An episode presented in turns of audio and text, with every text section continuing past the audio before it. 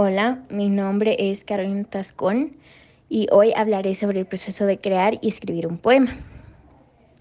Para comenzar, durante esta unidad hemos hablado sobre muchos tipos de poemas, ya sean tradicionales o contemporáneos. En este caso, dentro de los poemas contemporáneos vimos el verso libre, y dentro de los poemas tradicionales hablamos sobre varios tipos de poemas como los sonetos, el romance, la copla y muchos más. Cada tipo de poema tiene sus diferentes características y gracias a ellas podemos diferenciar un tipo de poema con otro.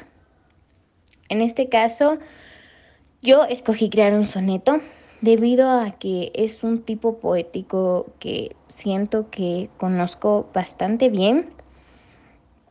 Los sonetos tienen diferentes características. Para empezar, yo debía conocer cada una de ellas para así crear mi poema adecuadamente. Lo básico que se debe saber sobre el soneto es que tiene cuatro estrofas. Dos de estas estrofas son cuartetos y dos son tercetos. Los cuartetos son estrofas que tienen cuatro versos y los tercetos son estrofas que tienen tres versos. Esto significa que el poema tendrá 14 versos en total. En cuanto a la rima, el soneto utiliza rima consonante en todo el poema y en los cuartetos utiliza una rima A, B, B, A lo cual significa que las A riman con las As y las B riman con las Bs. Esto quiere decir que la primera rima con la última y el segundo verso rima con el tercer verso. Por otro lado, en el caso de los tercetos es diferente debido a que en el primer terceto se usa una rima CDC, lo que significa que el primer verso rima con el último y el de la mitad, es decir, el segundo, no rima con ninguno. En el segundo terceto tenemos una rima DCD, que es muy parecida a la del anterior terceto, pero al revés. Las Ds tienen con quién rimar y la C no rima con ninguna. En este caso, la C rima con las Cs del primer terceto y la D del primer terceto rima con las Ds del segundo terceto. Una vez investigada las características y teniendo en claro los elementos que el poema debe tener, comencé el proceso de escribir mi propio poema. Lo primero fue definir el tema del que se iba a hablar.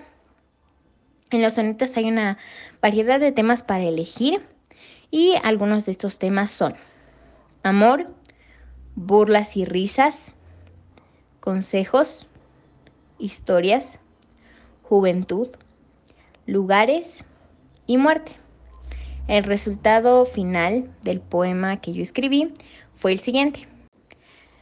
Gracias a ti mi corazón se arregló. Tú me has salvado de aquella miseria. Este amor me infectó como una bacteria y a tu cariño mi corazón salvó. A curar heridas tu amor ayudó. Cuando con mi otro amor estaba seria, tú me hiciste sentir en una feria. Por ti, mi corazón amor conoció. Gracias por no haberme dejado triste. Te quiero por el amor que me has dado, ya que tú a mi corazón sí quisiste.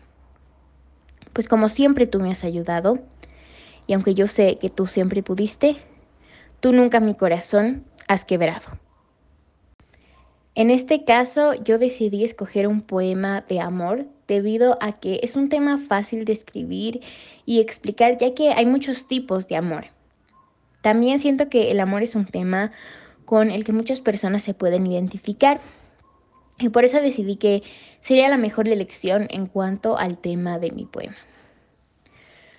Posteriormente comencé a escribir los cuartetos, sin embargo, una parte difícil de escribir poemas Em, es que las sílabas del verso tienen que cuadrar y las últimas sílabas deben rimar con las últimas sílabas de los otros versos. Cuando contamos las sílabas debemos tener en cuenta muchas cosas, como por ejemplo las sinalefas y si la palabra es grave, aguda o estrújula. Posteriormente, eh, para construir los tercetos, el proceso fue el mismo. Sin embargo, en este caso el proceso fue un poco más fácil debido a que los tercetos son más cortos que los cuartetos. Sin embargo, tuve que tener en cuenta las mismas características y los mismos elementos al momento de crearlo. En conclusión, puedo decir que la creación de este poema fue bastante complicada porque tuvimos que tener muchas características y elementos en cuenta al momento de escribir eh, nuestro propio poema. Sin embargo, me gustó bastante que nos dieran la opción de poder elegir el tipo poético que queríamos hacer, porque de esa manera pudimos escoger eh, con el que nos sentíamos más cómodos y con el que sentíamos que tenemos mejor conocimiento. Finalmente, esta actividad fue bastante interesante y nos ayudó bastante a poner en práctica todo lo aprendido durante este parcial.